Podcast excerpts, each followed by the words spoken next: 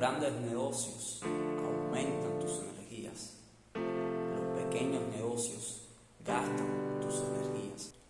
¿Por qué es importante pensar en grande? Porque los pensamientos llevan a sentimientos, los sentimientos a acciones y las acciones a resultados. Si de todas maneras vas a pensar, es mejor que pienses en grande.